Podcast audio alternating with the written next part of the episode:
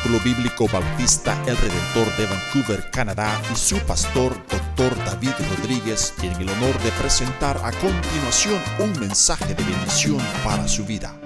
Los tres domingos anteriores a esta hora he hablado acerca de la parábola del sembrador y hemos estudiado la semilla que cayó en tres lugares distintos hasta este día. La primera que fue junto al camino, la segunda fue en Pedregales y la tercera entre espinos. Nos dimos cuenta que la primera semilla, la semilla es la palabra, hay poder en la palabra.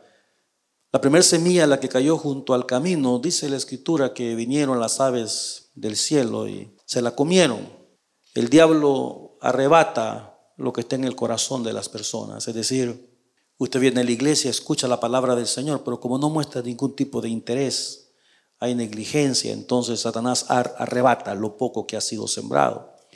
La semilla que fue sembrada en pedregales, entre las piedras, es aquella persona que escucha el Evangelio, pero cuando vienen las pruebas, cuando viene la aflicción, la tribulación, dice, no, ¿y por qué? Desde que soy cristiano, solo problemas. Entonces se va, abandona eh, la palabra, abandona la iglesia, abandona al Señor esa es la, semilla que, se quema. Luego hay una semilla que se ahoga también, es aquella que, ha sido sembrada también entre los espinos. Y esa semilla, hermanos, es precisamente aquellas personas que los afanes de este siglo, es decir, las preocupaciones, el tengo que hacer esto, tengo que hacer aquí, tengo que hacer allá, no tengo tiempo, tengo que trabajar, voy a la universidad, tengo que ver a mi padre, tengo, tengo, tengo, tengo, tengo, y Dios a un lado. Y luego también el engaño, dice la escritura, de las riquezas. El engaño por el hecho de hacernos creer que todo en este mundo gira alrededor del dinero, todo. Y, y hay una ley universal, ¿verdad? Y es que el que tiene quiere más, el que, el que tiene quiere más y quiere más y quiere más, a tal grado de personas que nunca aprendieron a manejar sus riquezas, nunca aprendieron a manejar las bendiciones de Dios y lastimosa y desgraciadamente, pues abandonaron la fe, abandonaron al Señor. En Lucas capítulo 8, versículo 8 dice, y otra parte cayó en buena tierra. Esta es la semilla que se salvó. Eh, la primera se secó y se murió, la segunda se quemó y se murió, la tercera se ahogó y se murió. Esta es la única semilla que se salvó, la que produce. Y el versículo dice, y otra parte cayó en buena tierra y nació y llevó fruto a ciento por uno. Hablando estas cosas, decía gran voz, el que tiene oídos para oír, oiga. En el mismo capítulo 8, versículo 15, el Señor Jesús da la explicación de estas palabras y dice de la siguiente manera, mas la que cayó en buena tierra, estos son los que, me gusta esto, con corazón bueno y recto, retienen la palabra oída y dan fruto con perseverancia. Entre la multitud de traducciones de la Biblia que tenemos o versiones, me gusta cómo lo presenta la traducción en lenguaje actual. Este versículo, para facilidad de entendimiento, dice, las semillas que cayeron en buena tierra representan a los que oyen el mensaje de Dios y lo aceptan con una actitud obediente y sincera. Me gusta eso. Estos últimos se mantienen firmes y sus acciones son buenas. Me gusta. Me gusta la explicación de, esta semilla. Vamos a orar, amados míos, y seguimos. Padre, agradecidos contigo por tu palabra. Permite que la podamos atesorar en nuestros corazones. Bendice a tu pueblo en el nombre de Jesús. Amén.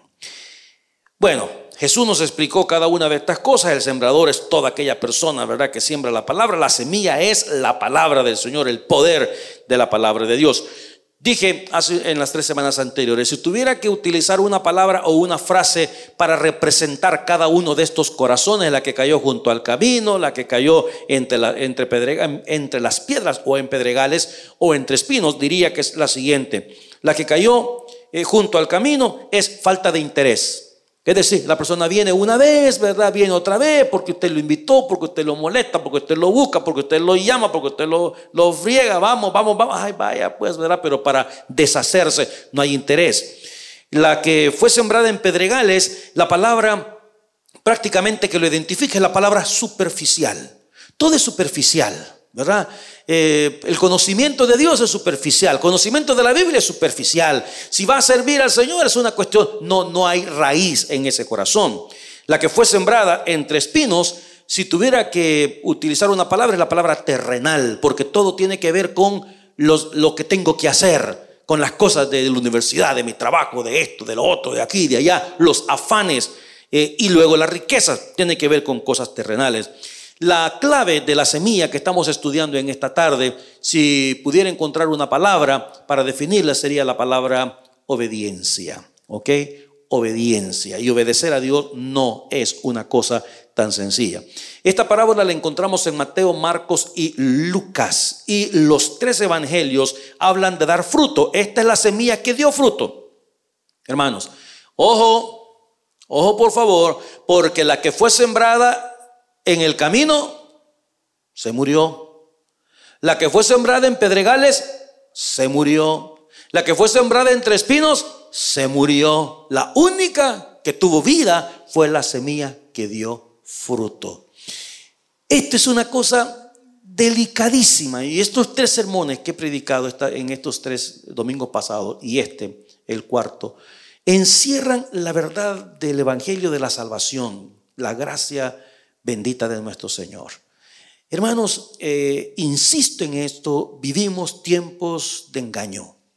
Vivimos tiempos donde la gente dice, no, si yo soy salvo por la gracia de Dios y no tienen ni idea de qué se trata. Hoy cualquier persona dice yo soy cristiano, cualquiera, hermano. Sin embargo, la palabra del Señor claramente nos declara, nos, nos dice de que, que debemos nacer de nuevo. Hay que nacer de nuevo en realidad. Eh, los tres evangelios nos habla de llevar fruto. Entonces, de acuerdo con esta parábola, la única semilla que produce fruto es la que se salva. Es decir, si somos salvos hay que producir. De lo contrario, estamos dando un paseo por el jardín espiritual, hermano. Eso es todo. Dando un paseo. Y, y esto, esta palabra es dura. El evangelio no es fácil. El evangelio sencillo es popular. El evangelio de venga cuando quiere es el popular. El evangelio de que todos llevamos un campeón dentro de nosotros, ese es el popular. El evangelio de que Dios le va a dar a usted riquezas, ese es el popular. Pero el evangelio de llevar la cruz todos los días, ah, ah, de ninguna manera. Si se predicara un evangelio diciéndole a la gente, entréguele su vida a Cristo y usted va a tener que morir Entréguele su vida a Cristo y usted va a ser pobre. Entréguele su vida a Cristo y usted se va a convertir en un esclavo. Se va a convertir en una esclava. ¿Quién se entregaría al Señor? Diría yo, no. Y verdaderamente eso es el Evangelio. Eso es el Evangelio. Eh, oyen la palabra, la entienden, la reciben en su corazón, dan fruto y perseveran. Ahora, ¿qué dijo el Señor Jesucristo acerca de llevar fruto? Acabamos de leer el Evangelio de Juan capítulo 15 versículo 1. Yo le leo a usted, mire, ponga atención a estas palabras, porque aquí está Jesús hablando de llevar fruto. Él dijo, yo soy la vid verdadera. ¿Sabes qué? Vamos a leerlo en la nueva versión internacional o, mejor nueva traducción viviente, aún así.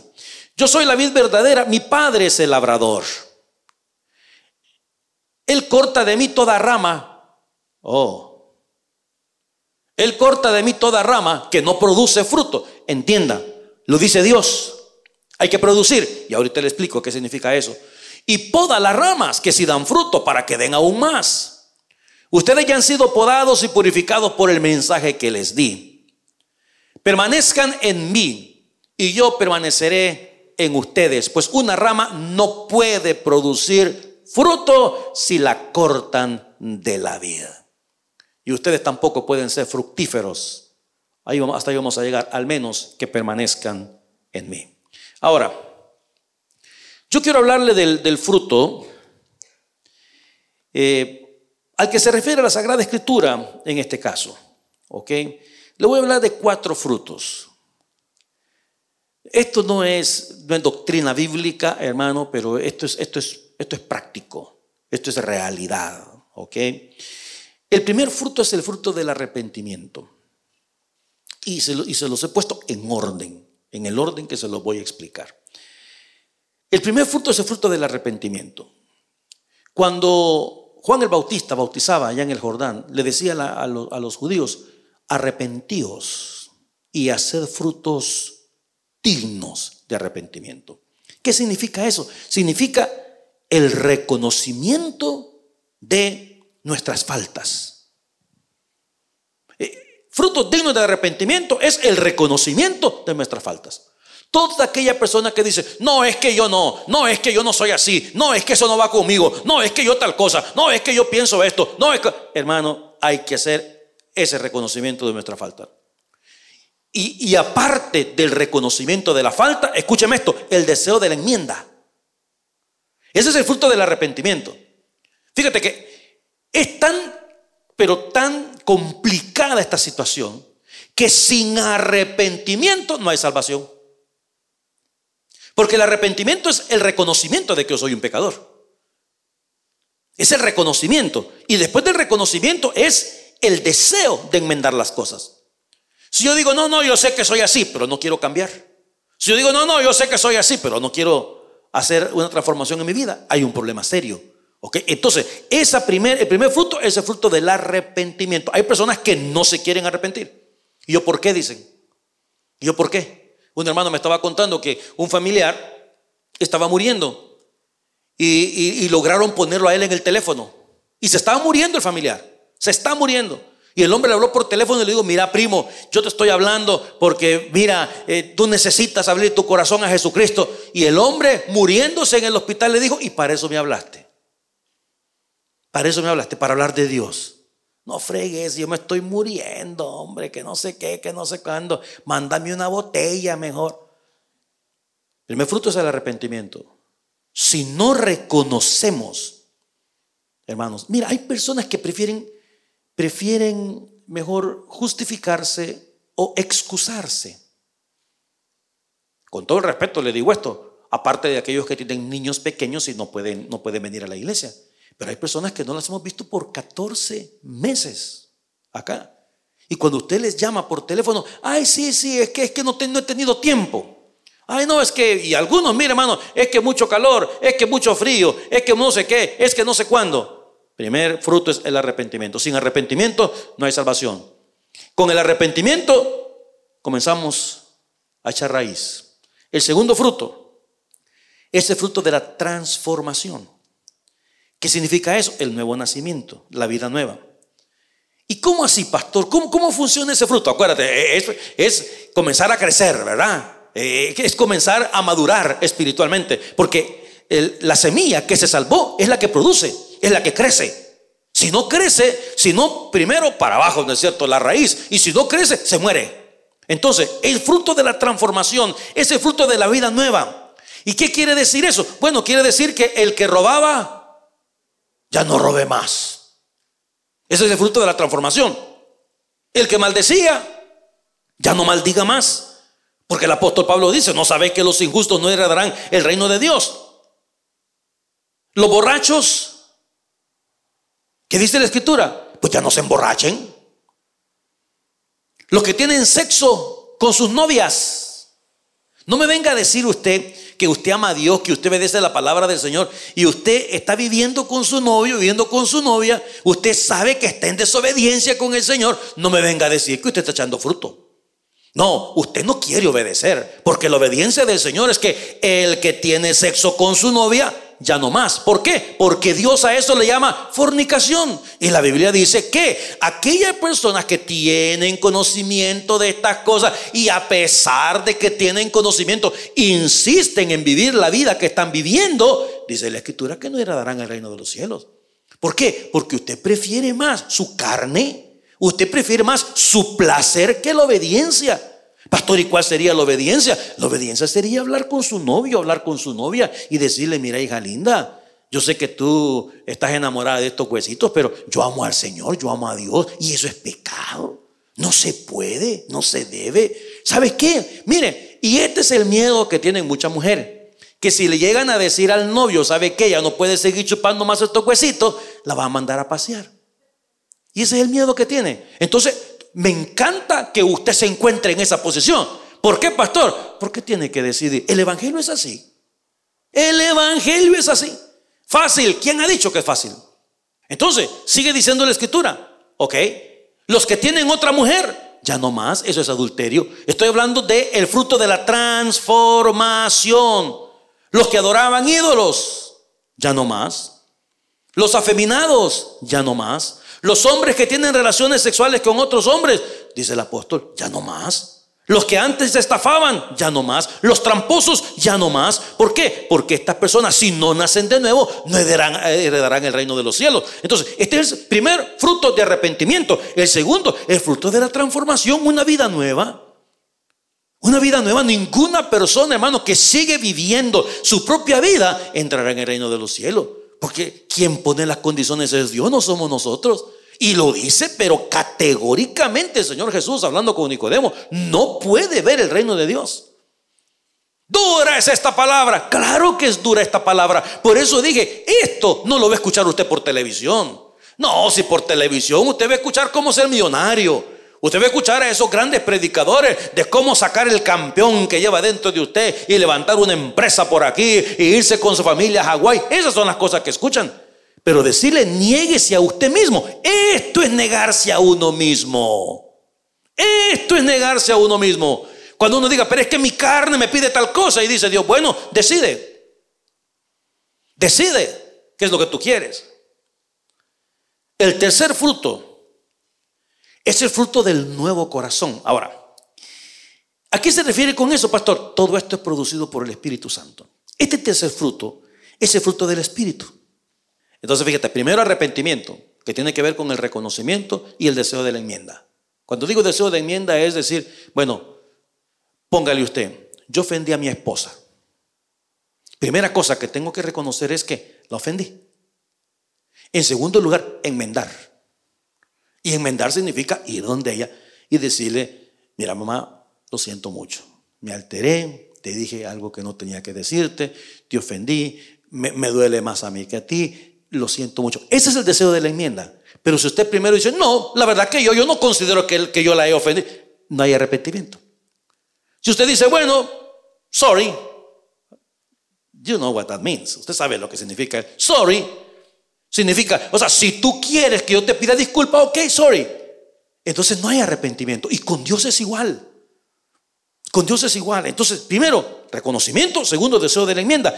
El segundo fruto es la transformación, una vida nueva. Todo lo que estamos aquí, cuando, cuando venimos al Evangelio, cuando le entregamos nuestra vida al Señor, vivíamos vidas distintas. Pero en esto se conoce que somos hijos de Dios, en que tenemos una vida transformada, en que tenemos una vida distinta. Si usted dice, no, soy yo soy cristiano, y ya vivió con cuatro maridos y con ninguno de esos se ha casado usted, y ha cambiado de dirección cuatro veces en los últimos Tres meses. Ah, pero yo soy evangélica por la gracia de Dios. Perdón.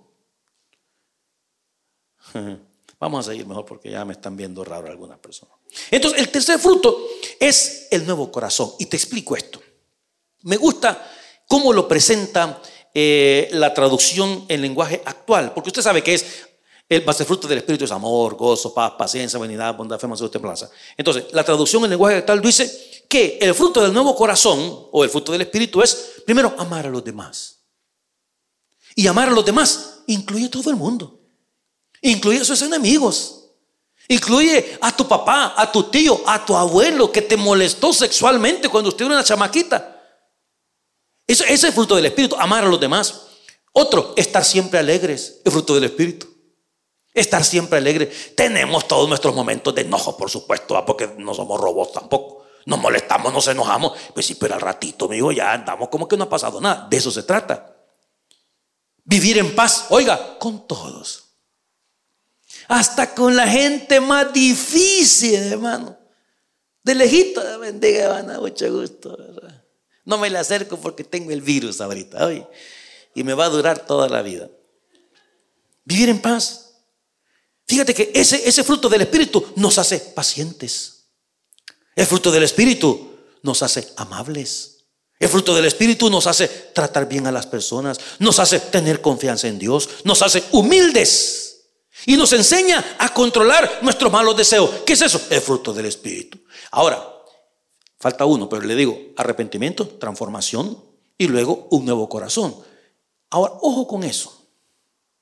Hay personas que no, no, no, yo, yo recibí a Cristo, yo, yo me reconozco, yo reconozco que, he fallado, yo le pedí perdón a mi Señor y, yo, pastor, antes, mire, uno de los problemitas que, que algunas personas, y en más de alguna oportunidad yo llevé a alguien a, Alcohólicos Anónimos por, para ayudarle con situaciones, y fíjese que dejaron de tomar, pero se convirtieron en unos malcriadazos usted, porque en Alcohólicos Anónimos te ayudan a dejar la bebida. Pero no te enseñan otras cosas. Ese cuate que yo llevé, él no era mal creado, pero ahí aprendí una palabra como nunca antes la sabía. Ahí aprendí. Entonces, usted me puede decir, bueno, mire, mire, pastor, yo ya me arrepentí, ahora yo ya, ya, no, ya no tomo más por la gracia del Señor, ya no fumo más marihuana por la gracia de Dios, ya no robo, ya no defraudo a nadie. Gracias. Sí, pero con usted no se puede vivir porque tiene un carácter de los infiernos. Ese es fruto. Ese es fruto. Eso es fruto del Espíritu. Usted dejó un vicio, gracias a Dios. sí, pero tiene problemas con su temperamento. Tiene problemas con su carácter. Y hay mucha gente que cree, porque lo hacen al revés, fíjate que el cuarto fruto al que quería referirme es el que tiene que ver con el servicio. Es decir, Dios nos ha dado a todos diferentes capacidades. Diferentes capacidades. Yo estaba viendo las fotografías que me mandaron ayer de lo que sembraron allá. Yo no tengo buena mano. ¿Ok? Cada vez que mi suegra se va para, El Salvador y regresa, están muertas todas las plantas. Yo hasta el agua que les echo las arruina. ¿Ok? No tengo mano para eso. Pero hay personas que tienen esas capacidades. Entonces, ese cuarto fruto es poner nuestras habilidades al servicio del Señor. Si Dios te dio la capacidad de enseñar, hey, you know what? Enseñe. Enseñe. Si Dios le dio la capacidad de enseñar, pero usted prefiere que no porque está ocupado, que Dios lo bendiga. Esa es parte del fruto. ¿Ok? Si Dios le dio a usted la capacidad de exhortar a otras personas, pues hágalo. La capacidad o el compartir nuestros bienes, pues no seamos tacaños. Si Dios le dio la capacidad de presidir una reunión, pues hagámoslo de la mejor manera. En el canto, la acomodación, el evangelismo, la visitación, lo que Dios le ha dado, el servicio. Ahora bien, dígame algo. ¿No conoce usted personas que son unos grandes servidores, pero que no se les puede dirigir la palabra porque ladran a la hora de hablar? ¿Qué pasa con eso? Se saltaron este fruto. Se saltaron el tercero, que es el fruto del Espíritu. No, y son buenos servidores, pero eso sí, cuando hablan, le sacan la molestia del trabajo de toda la semana, la frustración de los veintipico años de casados. Y entonces, pues, el fruto se trata de eso. Es que hermano, mire, cuando una persona tiene un encuentro real con Jesucristo, te cambia la vida, hermano. Y otra cosa más, escúcheme esto, escúcheme esto, fíjate. Yo le voy a dar, le voy a dar ahorita, mejor sigo, le doy ahorita una clave. Quiero hablar en los próximos minutitos que tengo de consejos prácticos para llevar fruto. Consejos prácticos para, para llevar fruto. Entonces, el primero, más bien, permanezca en la vida. Jesús dijo, yo soy la vida. Entonces, en Juan 15, 5 dice, yo soy la vida. Vosotros los pámpanos. El que permanece en mí y yo en él, este lleva mucho fruto. ¿Por qué? Porque separado de mí, ¿qué es lo que se puede hacer? Nada. ¿Y sabe cuál es el error más grande? Y escúcheme eso, por favor, aquellos que están en su casa, aquellos que no se congregan, aquellos que no leen la Biblia, aquellos que no oran, aquellos que... Imposible cambiar de vida si usted está alejado de la vida. Porque lo está diciendo, separados de mí, ¿qué es lo que se puede hacer? Ni papa. A usted le cae mal esta iglesia, búsquese otra.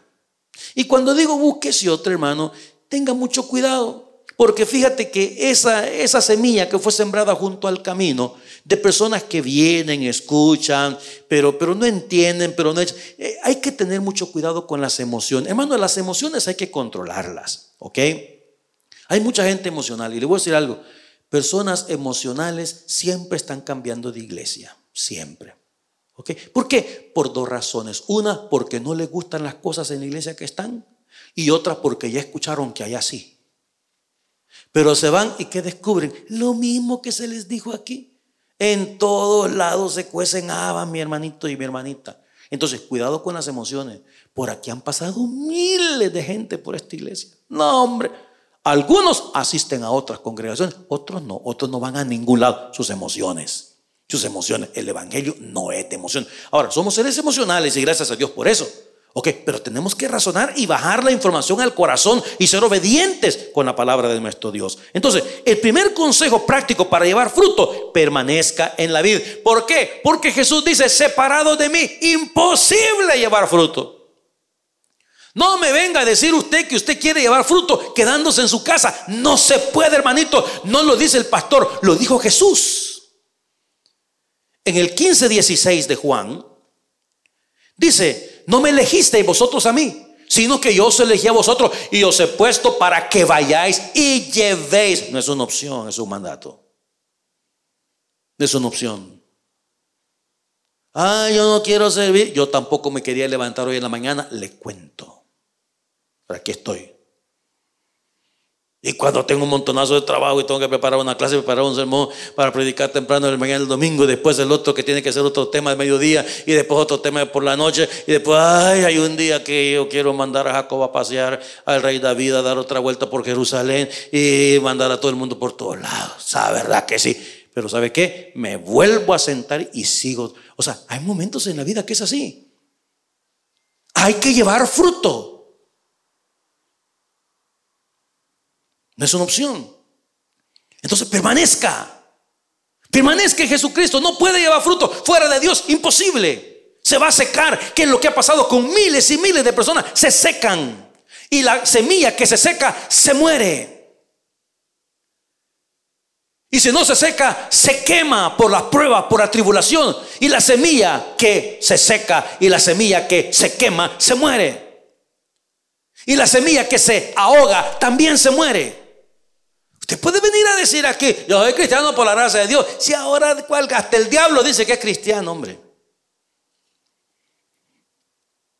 Ahora, ¿sabe cuál es el problema más grande, el más serio que hay para llevar frutos?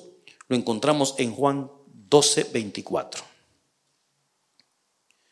Dice, de cierto, de cierto os digo, que si el grano de trigo no cae en la tierra y qué,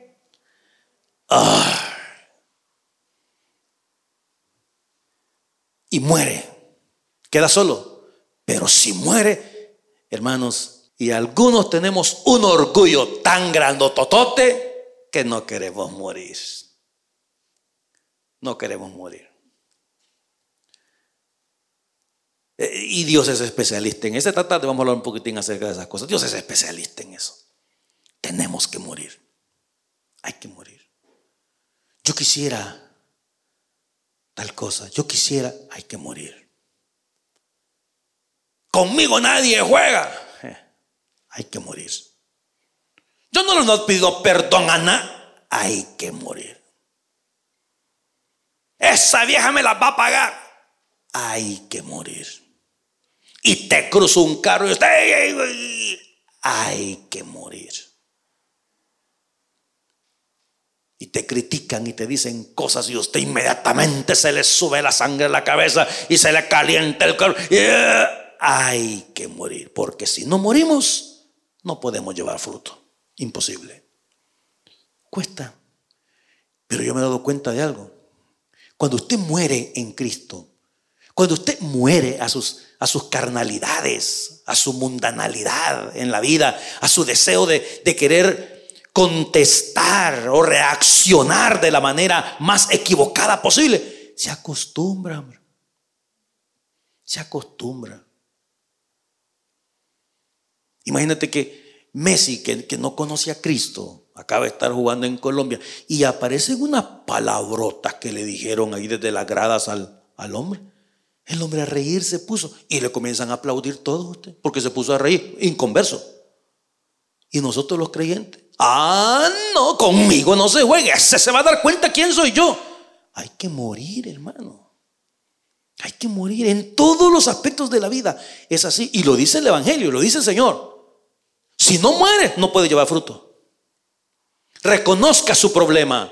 Enmiende su problema. Entréguese al Señor. Mire, hermano, si usted se pega al Señor, va a comenzar a producir.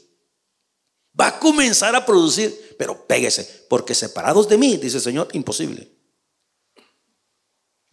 Ahora, yo sé que nosotros no debemos juzgar a nadie, ni mucho menos andar que este salvo, este no, esta sí, esta no. No podemos hacer esas cosas.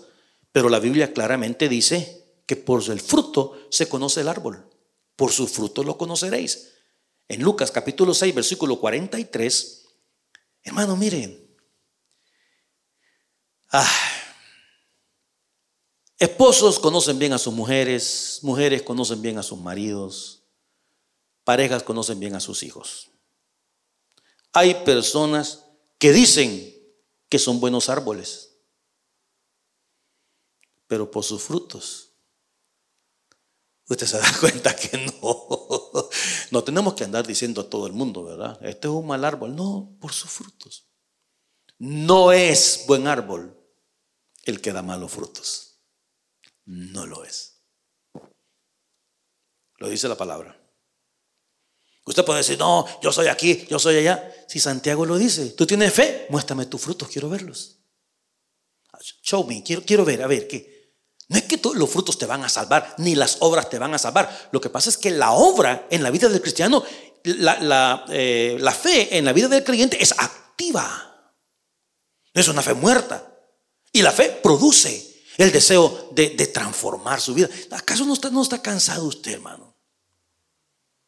¿Acaso yo he escuchado testimonios aquí que me, han impactado de personas que han dicho, pastor, yo toqué fondo, ya estaba harto de esa vida. Ya no quería más. Todo el mundo me pisoteaba. Todo el mundo pasaba, pasaba delante de mí. Mi familia cuando me veía decía, ay, ya viene fulano. Cada vez que viene esta, hay problemas, hay líos. Toda la vida necesitando, toda la vida pidiendo. Me harté de vivir de esa manera. Me entregué al Evangelio, me entregué al Señor. Dios transformó mi vida, Dios me la cambió por completamente. Ahora soy una nueva persona. Bendito en nombre de Dios. Ahora, sus frutos, la gente los puede apreciar. Y se puede dar cuenta que ese encuentro real que tuvo con el Señor lo ha transformado. Lo ha transformado. Hermano, yo, yo conozco personas aún aquí que antes de conocer a Cristo estuvieron presos. Y tengo un, un, eh, mi amigo que ahora está en, México, que pasó situaciones y no, y que el Evangelio no, y que una vez vino, ¿verdad? Y, y bonito, bonito, y otra vez vino y bonito, bonito. Tuvo preso, pasó situaciones, pasó, pues le entregó su vida al Señor estando allá en la cárcel. Hoy el hombre es la mano derecha de un pastor allá en México y sirviendo. Y el pastor me dice, este hombre está en, eh, en candela, está sirviendo con ganas, con la emoción de, de servir a Dios. Qué lindo eso. Sus frutos cambiaron. Fíjate que hace, hace muchísimos años, para no poner ejemplos de aquí porque ya la gente comienza a pensar quién será. Y después del culto me dicen, ¿y de quién estaba hablando, pastor? Ay, meque. Pero fíjate que esa vez había un muchacho que tenía problemas, problemas de droga, problemas.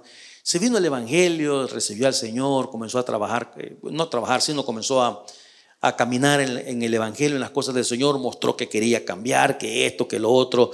Pasó, pasó un tiempo a, la vuelta de unos dos años más o menos, estaba preso, allá fuimos a verlo, el pastor le ayudó para sacarlo. ¿Qué fue lo que sucedió? Se puso a pelear con un hombre y le sacó un cuchillo en el nombre del Señor.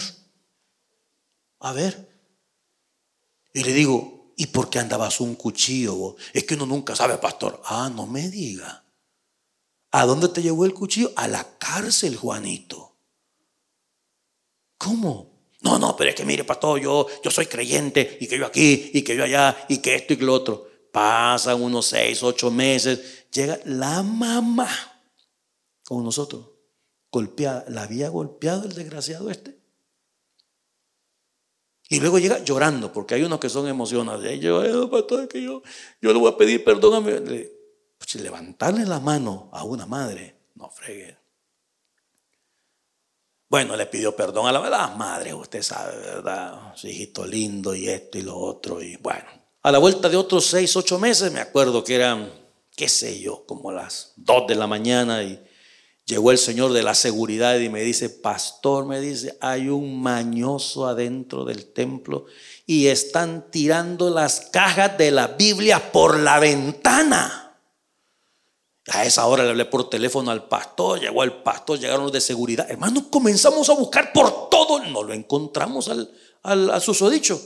No la llamo. Y bueno, ya cuando ya estaba todo el mundo dispuesto a irse porque no lo encontramos, comienzo a caminar. Usted sabe que son miles, decía las que están puestas ahí enfrente. Comienzo a caminar y me lo encuentro metido entre las sillas, el mismo muchacho. El pastor, él dijo, mira, yo nunca le he pedido a una persona que se vaya de la iglesia, pero en este caso te voy a pedir a ti que por favor te busques otra congregación. No te voy a levantar cargos, ni por mañoso, ni, ni por, bueno, pero búscate otra iglesia. Hermano, el hombre de lo terminaron matando, que conste, en una parada de, de autobuses, lo terminaron matando. Hay personas que andan por este mundo, no, yo evangélico, no, yo soy cristiano, pero déjeme decirle algo, la Biblia dice, por su fruto los conoceréis. Es que, hermano, no es buen árbol el que da malos frutos. No lo es. No, es usted se va el fin de semana, se va a ir a meter a lugares donde están mujeres bailando desnudas ahí, usted metiéndole dólares y haciendo todo el cuestión. Y el domingo aquí, amén, hermano, aleluya. Óigame, no es buen árbol el que da malos frutos usted. Y para colmo se lleva otro hermanito igual que usted, ¿verdad? Porque nunca andan solos. Mateo 7:20 claramente lo dice. Mateo 7:20.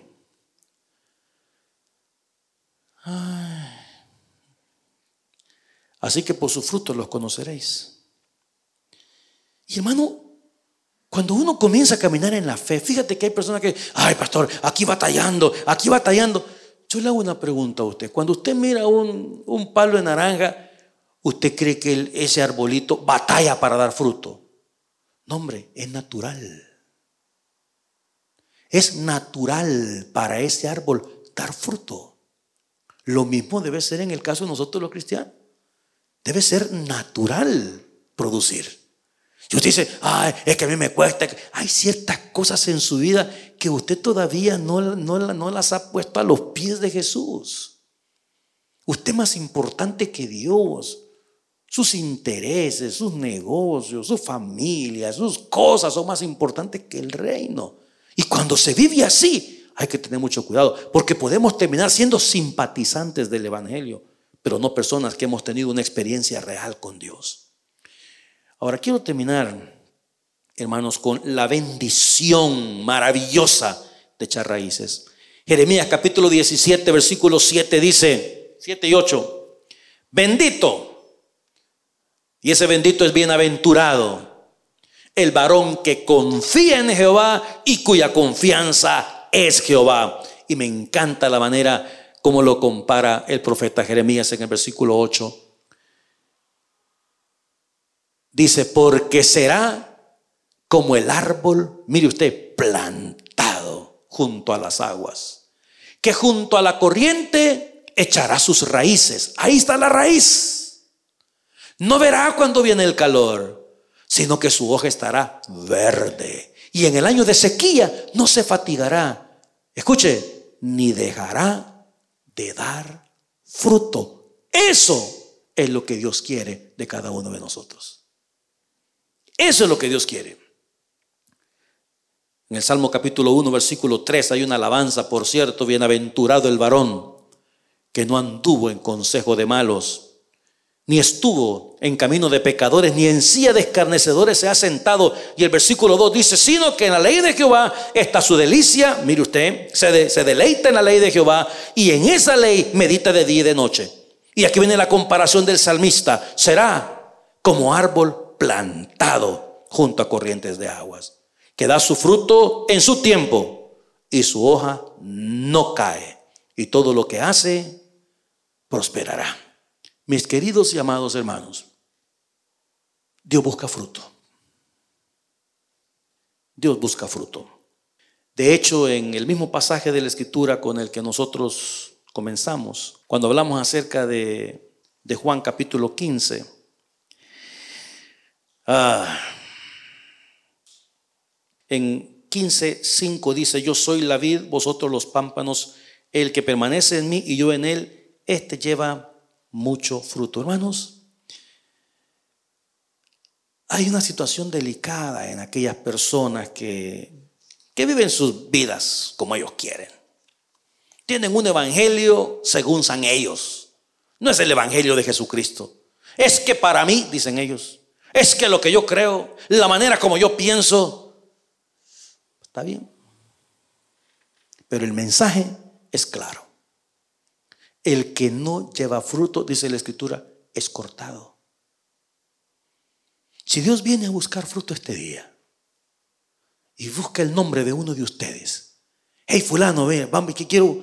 ¿Qué, encuentro aquí? Quiero ver qué, qué hallo. Porque te debo habilidades, te he dado capacidades, tienes al Espíritu Santo de Dios, tienes tu iglesia, tienes tu Biblia, tienes predicaciones, tienes palabra, tienes hermanos en Cristo. A ver, ¿qué es lo que encuentro aquí? Este, eh, nada, será cortado y dice, echado en el fuego. Es que llevar fruto no es una opción, es un mandato. Es un mandato. Yo les he contado de esta familia que me decía, nosotros llegamos a la iglesia cuando el culto ya comenzó y somos los primeros en irnos.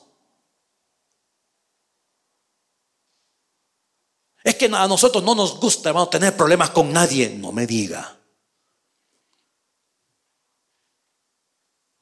¿Y usted cree que los que venimos aquí si nos gusta? Nos aguantamos, que es otra cosa. Pero el, el versículo dice, yo dije, si hay una palabra que puede describir esta semilla, la que produjo la que permanece, si hay una palabra, es obediencia. Y si Dios dice, hay que servir, hay que servir. Y si Dios dice, hay que dar fruto, hay que dar fruto. Y si Dios dice, hay que arrepentirse, hay que arrepentirse. Y si Dios dice, hay que nacer de nuevo, hay que nacer de nuevo. Y si Dios dice, hay que andar en el, en el Espíritu, hay que andar en el Espíritu. No es opción, es un mandato. De usted depende. Todos aquellos que se resisten, todos aquellos que se resisten, fueron sembrados junto al camino, entre las piedras y entre espinos. Y por más tonteras que salgan de su boca, y por más cosas que usted quiera decirle al mundo, al final del día, es el Señor el que viene a buscar fruto. Y si no encuentra fruto, será cortado y será echado fuera, dice el Señor. Y ahí será el lloro y el crujir de dientes. Amados míos, estos cuatro mensajes que hemos escuchado en, esta, en estas últimas semanas prácticamente encierran muchas de las verdades del Evangelio. Vivimos tiempos de engaño, tiempos de mentira y es necesario ser confrontados con la verdad de la Escritura. No vaya a ser que usted se encuentre en aquellos que el Señor Jesucristo dijo en aquel día. Muchos me dirán, Señor, Señor yo les diré, nunca os conocí, apartados de mí. No vaya a ser que usted se encuentre entre aquellos que el Señor dice, Señor, Señor, Señor, Señor. Mucho cuidado, amados míos. Obedezcamos a la palabra del Señor, sometamos nuestra vida, muramos a nosotros mismos y permitamos a Dios que reine en nuestro corazón y sea el centro de nuestro diario vivir. Inclinen su rostro, vamos a orar, demos gracias a Dios. Señor, al reflexionar en tu palabra,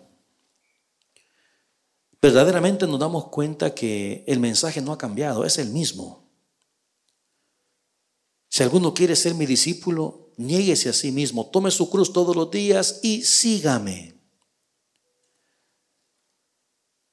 si me amáis, guardad mis mandamientos. Padre Santo, gracias por el Espíritu de Dios. Gracias por ese poder tuyo, esa fuerza de parte del cielo a nuestros corazones para vivir una vida transformada, una vida nueva.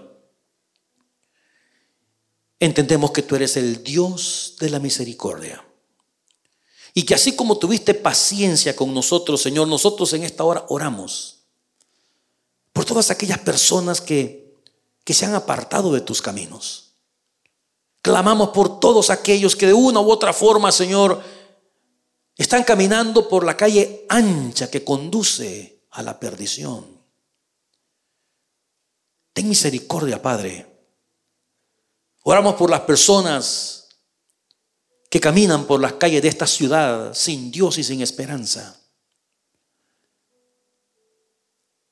Mientras todos oramos, si usted nunca antes ha recibido a Cristo en el corazón, déjeme decirle que Dios le ama y, y le quiere salvar. Nunca habíamos vivido tiempos como los que estamos viviendo ahora. La venida de Cristo está cerca. Este mundo vive como se vivía en los tiempos de Noé. Cada quien preocupado por sus propios intereses. Hasta que vino el diluvio y se los llevó a todos, dice la palabra. Si usted nunca antes ha recibido a Cristo en el corazón, pero siente el deseo de hacerlo hoy, yo le invito.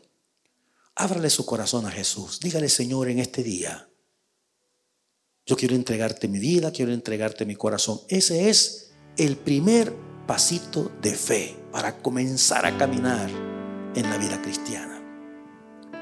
Si hay alguien con nosotros acá en esta tarde, que quiere recibir a Cristo en el corazón, ahí donde está, yo le invito para que levante su mano donde está y vamos a orar por usted si hay alguien. Si usted que nos mira por las redes sociales necesita Dios, haga conmigo esta oración y dígale, Señor, en este día, te entrego mi corazón, te entrego mi vida. Gracias por esa muestra de amor en la cruz al poner tu cuerpo y derramar tu sangre para el perdón de mis pecados. Reconozco, Señor, que soy pecador y te pido perdón. Abro mi corazón y te recibo como el Señor y Salvador de mi vida. Si usted hizo esta oración, yo quiero animarle a crecer en el conocimiento de Dios y de su santa y bendita palabra. Señor, bendice esta palabra en nuestros corazones en el nombre de Jesús. Amén y amén.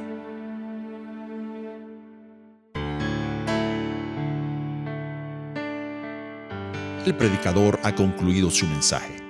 Este es el momento para que usted entregue su vida al Señor Jesús por medio de una oración sencilla pero sincera. Repita después de mí, Señor Jesús, ruego tu perdón por mis pecados y me arrepiento de ellos. Reconozco el sacrificio que hiciste por mí en la cruz al poner tu vida en mi lugar. Y ahora te recibo como mi único y suficiente Salvador de mi vida. Si usted ha hecho esta oración, le invitamos a que busque una iglesia en su área y así usted pueda crecer en el conocimiento de la palabra de Dios. Si desea comunicarse con nosotros, puede hacerlo vía teléfono llamándonos al 604-659-4225 o visite nuestra página web elredentor.com. También nos puede encontrar en las diferentes plataformas de redes sociales como Facebook, Instagram y Twitter. Bendiciones.